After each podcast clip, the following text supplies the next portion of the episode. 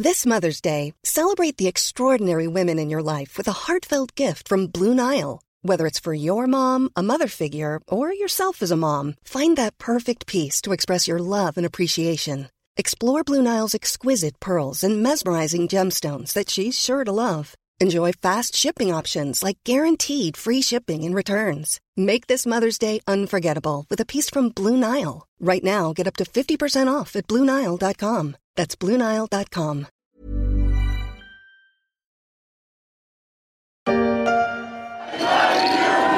Dès minuit, ils ont débrayé. À Wayne au Michigan, No justice! No Jeeps! à Waynesville au Missouri et à Toledo en Ohio. No justice, no jeeps, peut-on entendre dans ce reportage de Radio-Canada. Pas de justice, pas de jeep. Oui, pas de voiture. Plusieurs usines de Ford, GM et Stellantis ont stoppé le travail depuis une semaine. C'est la grève. Une grève historique aux États-Unis. Ça va être genre historique! Genre historique!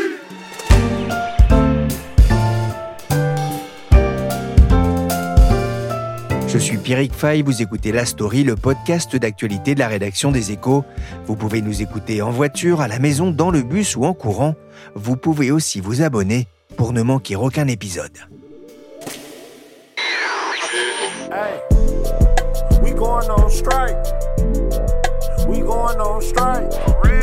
On est en grève. Le rap de soutien de Jay McCash en 2019 aux salariés de General Motors qui avaient stoppé le travail. Quatre ans plus tard, ce rap contestataire et obsédant est de retour en fond sonore des piquets de grève. Mais cette fois, c'est toute l'industrie automobile de Détroit qui dépose les outils. Une grève massive. Sur le clip du rappeur originaire de cette grande ville, on peut voir des manifestants, pancartes en main.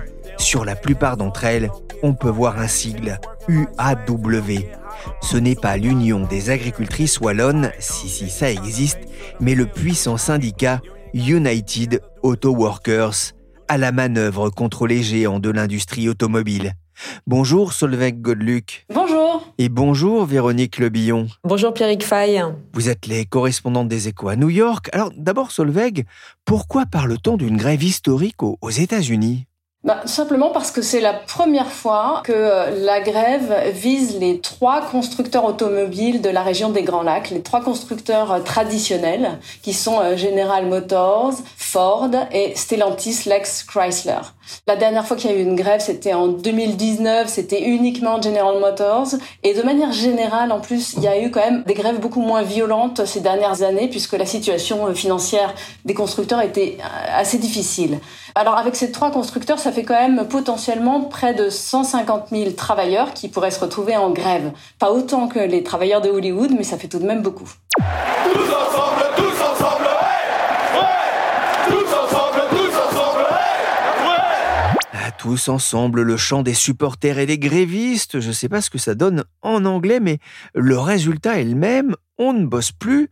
Solveig d'ailleurs, pourquoi font-ils grève? Alors, les travailleurs ont tous en tête les profits records des Big Three, comme ils appellent ces, trois entreprises, pendant la période qui a directement suivi l'épidémie de Covid. En 2021-2022, ça a été absolument extraordinaire. C'est-à-dire qu'ils n'ont pas pu acheter euh, de voitures pendant l'époque Covid, puisque, comme vous vous souvenez, il y avait des problèmes de composants, euh, de livraison, de supply chain, comme on dit. Et là, ils se sont rattrapés, d'autant plus qu'ils avaient économisé énormément pendant l'année du Covid. Euh, Donc, on s'est retrouvé avec des entreprises qui ont eu un, pouvoir de fixer euh, des prix élevés avec une offre encore assez réduite. Et euh, c'est cela qui explique les profits records. Bah, par exemple de Stellantis 17 milliards d'euros en 2022 en hausse de 26% ça ça n'a pas échappé aux travailleurs. Or ces travailleurs eux-mêmes ont vu leur rémunération progresser moins vite que l'inflation qui est quand même une nouveauté cette inflation très forte qu'on voit euh, depuis 2021 qui est très forte aux États-Unis aussi. Les rémunérations des travailleurs n'ont pas progressé très vite. En revanche celles des dirigeants ça s'est vu ont bien augmenté. Euh, Marie Ibarra chez euh, General Motors a vu sa rémunération totale augmenter de 25% depuis 2019, soit 29 millions de dollars en 2022, et ça fait quand même plus de 500 fois la rémunération médiane aux États-Unis. Ah, la question salariale est, est au centre des revendications. Combien les syndicats réclament-ils? Alors ils ont commencé en demandant 40% de hausse des salaires. Et puis alors la négociation a, a avancé très très lentement. Et donc dernièrement, ils en sont à 36%. 36% donc sur 4 ans et demi, dont une hausse de 18% dès la première année. On est encore très loin des contre-propositions des entreprises qui proposent 20 euh, à 21% de hausse sur euh, l'ensemble de la durée du prochain contrat, c'est-à-dire 4 ans et demi. Le précédent accord social qui couvre quand même 150 000 salariés a pris fin il y a quelques jours. Les négociations avaient démarré il y a plus de deux mois pour signer un nouvel accord. Elles ont échoué. C'est, on a compris, une question d'argent, mais euh, les syndicats veulent aussi euh, des RTT oui, bah enfin c'est un peu plus compliqué que ça. En réalité, ils ont commencé par demander le passage à la semaine de 32 heures payées 40. Mais bon, aux États-Unis, c'est quand même un petit peu lunaire, on sait pas, c'est pas très fréquent ce genre de conditions de travail et on peut voir ça plutôt comme une sorte d'artefact, une clause, une demande qui peut sauter assez rapidement dans le cadre de la négociation. D'ailleurs, ça a déjà été remplacé par une demande de congé supplémentaire pour les travailleurs. Outre cette histoire de semaine de 32 heures, on a surtout des demandes de retour aux conditions de 2008 parce que ce qui a marqué les esprits, et ce qui est aussi l'une des explications de cette grande grève, c'est qu'en 2009, Détroit a fait faillite en quelque sorte. General Motors et euh, Chrysler ont fait faillite. Et euh, suite à cela, pour redresser les entreprises, on a supprimé les, acquis sociaux. Donc euh, les travailleurs ont perdu leurs excellentes retraites, leurs bonnes mutuelles, et puis l'ancienne grille salariale a été dénoncée. On a aujourd'hui une grille à deux vitesses. Voilà, donc ils voudraient retrouver tous ces avantages. Ils veulent effacer les années terribles d'après la grande crise financière et ils veulent retrouver leurs acquis sociaux de l'ancien temps. Par ailleurs, euh, ils veulent avoir une protection contre l'inflation qui est une nouveauté. Et quelles sont les, usines concernées? Alors, ce sont trois usines qui produisent des SUV et des pick-up, choisis dans trois États, donc euh, les trois constructeurs. Notez que ce sont euh, des productions à forte valeur ajoutée mais ça représente moins de 10% de la production euh, totale de ces trois euh, constructeurs et moins de 13 000 salariés pour l'instant. Donc c'est encore un mouvement relativement limité. On n'a pas mis les, 150 000 travailleurs sur le coup, on n'a pas fait effondrer toute la production des Big Three. Mais c'est voyant parce que c'est des produits qu'apprécient les Américains, qu'ils achètent beaucoup et qui permettent de faire des profits qui ont des marges importantes. Ceci dit, ça a déjà commencé à s'étendre un petit peu au-delà de ces trois usines, puisque euh, certains constructeurs ont annoncé qu'ils renvoyaient euh, chez eux euh, les travailleurs d'autres usines qui fabriquent des composants pour ces SUV et pick-up. Ah, il y a un effet un domino pour les sous-traitants. L'arrêt de production concerne les Ford de Bronco, la Colorado Chevy de GM et des Jeeps fabriqués à Toledo dans l'Ohio. Mais pourquoi toutes les usines ne suivent-elles pas le mouvement? Alors c'est le concept de cette grève justement. Euh, Sean Fain, le, dirigeant euh, du syndicat UAW, a mis en place une grève progressive avec des négociations euh, qui se poursuivent. Et au fil des négociations, si ça n'avance pas, il ferme de nouvelles usines. Voilà, c'est la grève progressive. Ça permet à tout le monde d'économiser un petit peu ses forces puisque tout de même les travailleurs perdent de l'argent quand ils se retrouvent en, grève, ils n'ont plus de salaire. Alors même si euh, il y a une caisse de grève euh, à l'UAW, la caisse de grève, elle a l'air bien dotée comme ça, 825 millions de, de dollars, mais il y a quand même 150 000 salariés. Donc, en théorie, si tout le monde se retrouvait en grève, si les 150 000 étaient en grève, en versant 500 euh, dollars par semaine, on pourrait tenir 11 semaines. Voilà. En réalité, c'est pas comme ça que ça se passe, puisque la grève est progressive, comme vous l'avez compris, ça commence tout doucement, et donc ça va coûter beaucoup moins cher. C'est aussi un, moyen de faire durer la grève plus longtemps pour avoir euh, un impact maximal, et puis pour se donner une chance de parvenir à un accord, parce que pour l'instant on est encore assez loin. Mais bon, ceci dit, ça va pas euh, coûter euh, seulement à la caisse de grève. Hein. En cas d'arrêt total de la production, il y a une entreprise qui a calculé que ça pourrait coûter 5 milliards pour seulement 10 jours de mise à l'arrêt de c'est quand même euh, un coût très élevé, ça monte très très vite et cela explique que euh, le sujet euh, soit surveillé comme le lait sur le feu par l'administration Biden. Well, we hope to achieve uh, raises, uh, double digit raises, uh, not in a four year, you know, not we don't want to wait four years to get it. We need it now. Nous voulons une forte hausse des salaires, pas dans quatre ans, mais maintenant les revendications d'un salarié en grève devant son usine, recueillies par Reuters. Solveig, hein, on voit cette grève euh, devrait marquer les esprits. Quel est l'accueil de, la population? La population est très favorable, très euh, compréhensive envers euh, les, ouvriers. Il faut croire que c'est dans l'air du temps d'ailleurs. En ce moment, c'est pas le seul mouvement de grève qu'il y a aux États-Unis. C'est vraiment, on parle de l'été des grèves aux États-Unis, euh, que ce soit à Hollywood, dans le transport aérien, etc. Donc, fin août, les trois quarts des Américains soutenaient les revendications de l'UAW, ce qui est quand même pas mal. Et le traitement des médias, bah, ils suivent ça avec intérêt et ils prennent pas parti, mais euh, toutefois, ils mettent en avant le danger que représente ce mouvement de grève pour les, les firmes de Détroit et pour les emplois de Détroit, parce que euh, pendant que les uns font un piquet de grève, euh, les autres produisent à toute vitesse et, et, notamment Tesla, Tesla qui fait partie des entreprises dans lesquelles les syndicats sont pas les bienvenus, qui n'a pas de contrat à négocier tous les quatre ans avec l'UAW, où il y a déjà un différentiel de prix très important. les salaires sont, moins élevés là-bas. Et Tesla, euh, je, vous le rappelle, a, a, quand même une certaine avance en matière de véhicules électriques. Or, c'est l'avenir. Cela n'était pas arrivé depuis 12 ans chez General Motors. Les 48 000 employés du fabricant automobile sont en grève sur tout le territoire américain depuis dimanche minuit. Véronique Lebillon, en 2019, il y avait déjà eu une grève très dure chez General Motors à Détroit, comme on entend ici sur Euronews. Pour quelles raisons et comment celle-ci avait-elle été résolue? Alors la grève, oui, elle avait duré presque six semaines. Hein. C'était un record euh, depuis 50 ans. Euh, le contrat social, il est renégocié tous les quatre ans, donc c'est toujours une période tendue. Mais le débat, il était déjà à ce moment-là, en fait, sur les partages du, des fruits de la croissance. Euh, et on n'était pas dans la période de forte inflation d'aujourd'hui. Hein. Mais l'UAW avait obtenu pas mal de choses euh, à ce moment-là, hein, notamment une prime exceptionnelle de 11 000 dollars par membre, euh, des augmentations annuelles, 3 des primes forfaitaires. Il y avait eu aussi les, les soins de santé qui avaient été améliorer, la situation des intérimaires aussi. Puis il y avait une chose importante, c'était que l'accord prévoyait un volet industriel avec plusieurs milliards de dollars d'investissement de, de, la part des, des, constructeurs. Et donc, bah, au bout des 40 jours de grève, bah, tout le monde était un peu épuisé. Hein. L'arrêt des usines coûtait cher à General Motors. On parlait à ce moment-là de 500 millions de dollars de manque à gagner par semaine. Euh, et les salariés faisaient aussi un, un gros effort financier avec cette grève parce que l'indemnité de grève qui est payée par le syndicat, elle est relativement minime. Hein. Je sais plus, je crois que c'était 250 dollars euh, par semaine.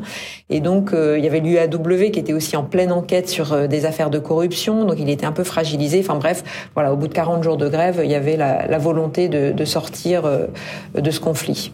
Tonight, we call on three units to stand up and go on strike at midnight if we do not reach a tentative agreement in the next two hours. Levez-vous et faites grève, la stratégie de l'UAW. Dans toute grève, il faut un leader, une tête d'affiche, qui est le visage des, des grévistes de l'automobile? Alors il s'appelle Sean Fain, c'est le nouveau président de l'UAW, donc le syndicat de l'automobile. Il a été élu au printemps dans un contexte un peu particulier, euh, puisque le syndicat a été secoué par des affaires de, corruption il y a quelques années, et l'avant-dernier président a même été envoyé en prison. Hein. Et donc l'une des réformes qui est sortie de cette crise, c'était la règle du un homme, une voix pour élire le nouveau président, et non plus avec un suffrage indirect via euh, des sections syndicales. Et donc le résultat, c'est que cet homme, Sean Fain, qui présenté un peu comme un candidat de réforme, l'a emporté. Alors Sean Fein, dans ses discours, il fait référence à deux sources d'inspiration, Martin Luther King, Dr King, comme on dit plus souvent aux États-Unis, et puis la Bible euh, que lui lisait sa mère et dont il a notamment euh, retenu voilà quelques passages. Euh, pour le reste, on en sait encore assez peu en fait finalement sur le personnage, hein, puisqu'il est assez récent dans, dans les hautes instances. Il a 54 ans, il a commencé comme électricien, il a il travaillait chez Chrysler, qui est aujourd'hui donc dans le giron de Stellantis. Euh, il n'est pas arrivé euh, par hasard dans ce secteur. Hein. Deux de ses grands-parents euh, travaillaient chez General Motors, un autre chez Chrysler. C'est d'ailleurs toujours le cas aux États-Unis dans le secteur automobile. Hein. C'est souvent de, de, père en fils dans le bassin de Détroit et des États automobiles. lui, en fait, a fait carrière essentiellement dans l'Ohio. Et ce qu'on peut dire, hein, euh, c'est qu'il a un certain sens de la formule et, une attitude qu'on pourrait qualifier de théâtrale. Oui, c'est peu de dire qu'il a tenu pour l'instant la ligne de, réforme qu'il voulait euh, appliquer. Hein. Il a un discours très dur, très offensif vis-à-vis des constructeurs, et il joint souvent l'acte à la parole. Par exemple, il n'a pas voulu serrer la main des constructeurs quand les négociations ont démarré, alors que c'est un peu une tradition euh, des discussions. Il a aussi mis en ligne une vidéo où il jette à la poubelle, donc physiquement à la poubelle les premières propositions des constructeurs. Enfin bref, il transgresse en fait par rapport à ce qui pouvait se faire avant. Vraiment, il a cette volonté de montrer des choses assez fortes. Et c'est d'autant plus étonnant finalement parce qu'il joue pas non plus du tout les gros durs physiquement. Hein. C'est pas euh, un physique euh, qu'on imagine, voilà, euh, sur les piquets de grève, etc. C'est pas un camionneur, hein, c'est ça. Hein non, c'est pas c'est pas un camionneur, un Teamsters comme il y a aux États-Unis. Hein. C'est quelqu'un qui a l'air assez discret dans ses discours. Il se laissait même parfois submerger un peu par l'émotion quand il parlait de sa mère, etc. Donc euh, voilà, ça fait un cocktail un peu étonnant entre le personnage et puis euh, ses actions. Et, comme je vous disais, les gens ne le connaissent pas encore complètement, donc ils le découvrent aussi un peu au fil de cette grève. On connaît le poids des, syndicats en France dans les transports publics ou à l'éducation nationale. En Allemagne, il y a aussi IG Metall qui a un vrai pouvoir de nuisance. Que représente euh, l'UAW aux États-Unis? L'UAW, c'est encore un syndicat euh, très influent. Hein. Ils ont plus d'un million de membres. Quand vous allez à Détroit, d'ailleurs, vous voyez tout de suite leur poids dans le paysage de la ville. Ils ont plusieurs immeubles dans le centre-ville. Euh, dans les usines, vous voyez aussi, il y a le drapeau du syndicat qui flotte à côté de celui du constructeur. Euh, et puis d'ailleurs, si vous parlez à des salariés à la sortie de l'usine, vous êtes assez vite rembarré et orienté vers le syndicat. Donc il a un vrai poids euh, voilà, dans, dans l'expression euh, des salariés et puis dans, euh, dans, dans le paysage. Mais l'UAW a aussi pas mal de fragilité. Hein. D'abord, c'est un syndicat qui vieillit quand même. 60% des membres sont des retraités. Donc pour s'étendre, ils sont allés recruter un petit peu au-delà du, seul secteur de l'automobile. Et puis surtout, comme je l'évoquais tout à l'heure, ils ont été pris dans, des scandales de corruption avec des dirigeants euh, euh, qui ont un peu mélangé les genres en, profitant justement de la puissance financière de leur organisation, euh, donc faisant pas toujours le tri entre euh, voilà les dépenses personnelles et, celles du syndicat. Et donc il y a eu des dizaines de cadres qui ont été condamnés ou qui ont négocié avec la justice une peine. Donc voilà, c'est un syndicat un peu entre deux mais alors la taille, c'est pour, c'est pour le roi Non, c'est pour Salus. Voleur Mais non, pas voleur. C'est pour Salus. Voilà. Et la hausse des salaires, c'est pour qui? En tout cas, la pression est forte sur les constructeurs. Selon l'agence Bloomberg, les demandes de l'UAW coûteraient plus de 80 milliards de dollars sur 4 ans à chaque grand constructeur, de quoi faire réfléchir. Solveig, justement, quelle est la réaction des, des Big Three? Alors, les Big Three ont été, euh, d'une certaine manière, un peu pris de court. C'est comme si ils étaient incapables d'imaginer euh, une telle conflictualité, alors que pourtant le personnage de Sean Fain, qui est à la tête du syndicat UAW, a déjà refusé de leur serrer la main et a, montré euh, que c'était pas quelqu'un de commode. Mais non, ils n'ont pas été capables d'imaginer que ça puisse aller si loin. Ils ont attendu assez longtemps avant de faire des contre-propositions, puisque les propositions initiales et radicales de l'UAW elle date de, de la mi-juillet. Les choses ont commencé à bouger à la fin août, et je dirais même plutôt euh, début septembre. Et quand ils ont vu que leur dernière proposition ne prenait pas et que la grève était effectivement déclarée, ils se sont dit euh, surpris, choqués, déçus, euh, et ils ont répété que leurs offres étaient très favorables. En plus, ils ont été extrêmement vexés, certains d'entre eux, puisque Sean Fain n'a pas assisté au meeting alors que euh, de leur côté, ben, Bill Ford était sorti, par exemple, donc euh, était, était venu à sa rencontre et il a envoyé un de ses lieutenants pour l'accueillir. Donc c'est des choses comme ça, ça, ça choque un petit peu parmi les Big Three puisque c'était pas la coutume auparavant. So noon on Friday, September 22nd is a new deadline. Either the Big Three get down to business and work with us to make progress in negotiations, or more locals will be called on to stand up and go out on strike. Lundi soir, un Sean Fain a adressé un nouvel ultimatum au Big Three. On vient de l'entendre. Si vendredi 22, il n'y a pas eu de progrès dans les négociations, l'UAW appellera de nouveaux membres à rejoindre la grève. Ce qu'on observe, Véronique, c'est que cette crise sociale intervient dans un contexte compliqué pour l'automobile américaine qui semble un tournant de son histoire. Oui, la période, elle est complexe pour le secteur. Alors d'abord, les ventes de voitures neuves ont décliné ces dernières années, hein, notamment euh, à cause de la pandémie et des problèmes d'approvisionnement, mais pas seulement. Et en même temps, les constructeurs ont fait des profits records parce qu'ils se sont concentrés sur les modèles les plus profitables. Et comme il y avait peu de volume disponible, en fait, ils ont fait payer leurs produits euh, plein pot. Hein, il y avait plus de rabais. Euh, et donc voilà, ça a gonflé leurs profits. Et puis surtout, maintenant, il y a la transition vers le véhicule électrique. les États-Unis étaient très en retard sur l'Europe Mais ils ont commencé à s'y mettre. Et avec Joe Biden à la Maison Blanche, ils sont maintenant ultra incités à accélérer dans ces investissements avec beaucoup de crédits d'impôt. Seulement, ça implique des transitions évidemment très compliquées puisque c'est des investissements très lourds à faire. Pour faire des voitures électriques, en plus, il faut des batteries et pour produire des batteries, il faut du foncier, mais il faut surtout beaucoup d'électricité. Et donc les critères de choix des nouveaux sites industriels, ils sont un peu différents de ce qu'ils étaient euh, avec la voiture thermique.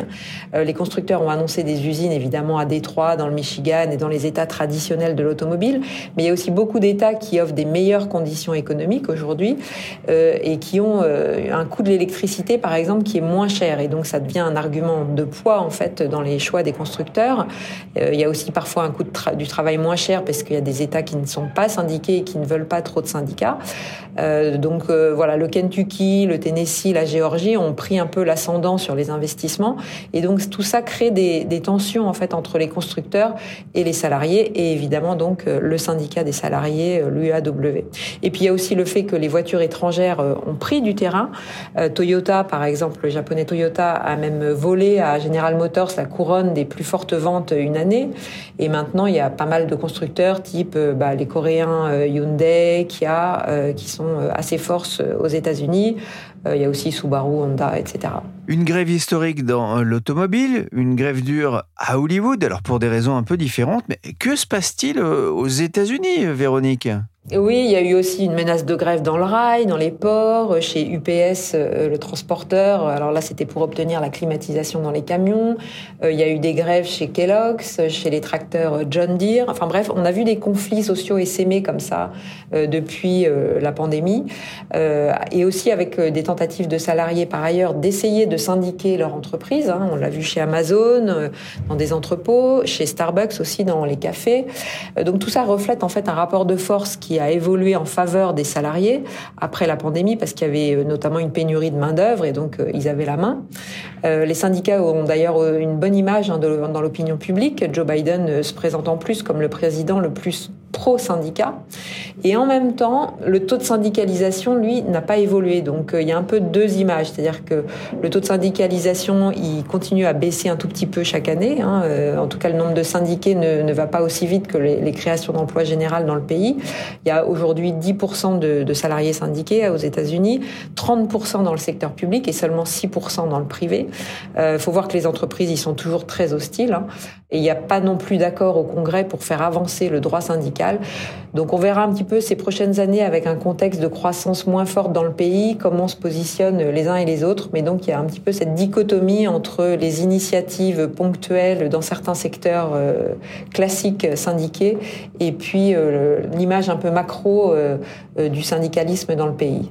Joe Biden, alias Oncle Joe, l'ami des syndicats, le président américain, a assuré qu'il comprenait la frustration des travailleurs, des profits records pour les entreprises qui sont bien réels devraient être partagés via des contrats records pour l'UAW, un message de soutien alors que la campagne présidentielle américaine est encore balbutiante. Mais Véronique, ces tensions liées à l'inflation aux États-Unis, n'est-ce pas aussi une alerte pour Joe Biden? Oui, l'inflation, elle pèse sur la popularité de Joe Biden, hein, c'est clair. Et comme il n'a pas fait euh, avancer le droit syndical ni euh, augmenter le salaire minimum fédéral, ça, il n'a pas pu le faire. Euh, finalement, les syndicats, ils se sentent pas si redevables aujourd'hui vis-à-vis de Joe Biden. En plus, il a, a même interdit une grève dans le rail parce qu'elle aurait eu trop de conséquences économiques. Hein. Il a demandé au Congrès de l'interdire. Et donc, voilà, Biden, il voulait reconquérir l'école bleue dans les usines, hein, mais la droite, en fait, lâche pas prise sur cet électorat-là non plus. D'ailleurs, euh, un des signaux euh, intéressants là, c'est que Donald Trump euh, a prévu d'aller rencontrer les salariés de l'automobile à Détroit fin septembre, juste au moment en fait du deuxième débat de la primaire à droite. Donc voilà, il veut faire un peu comme ça d'une pierre deux coups, c'est se démarquer à la fois de ses concurrents à droite et à nouveau rafler l'électorat des, des cols bleus dans un État qui sera clé en tout cas pour la présidentielle, le Michigan. Merci Véronique Lebillon et Solveig Godeluc, correspondantes des Échos à New York. Elles vous feront vivre sur leséchos.fr les suites de cette grève historique aux États-Unis. Cet épisode de la story a été réalisé par Willy Gann et Nicolas Jean, chargé de production et d'édition Michel Varnet.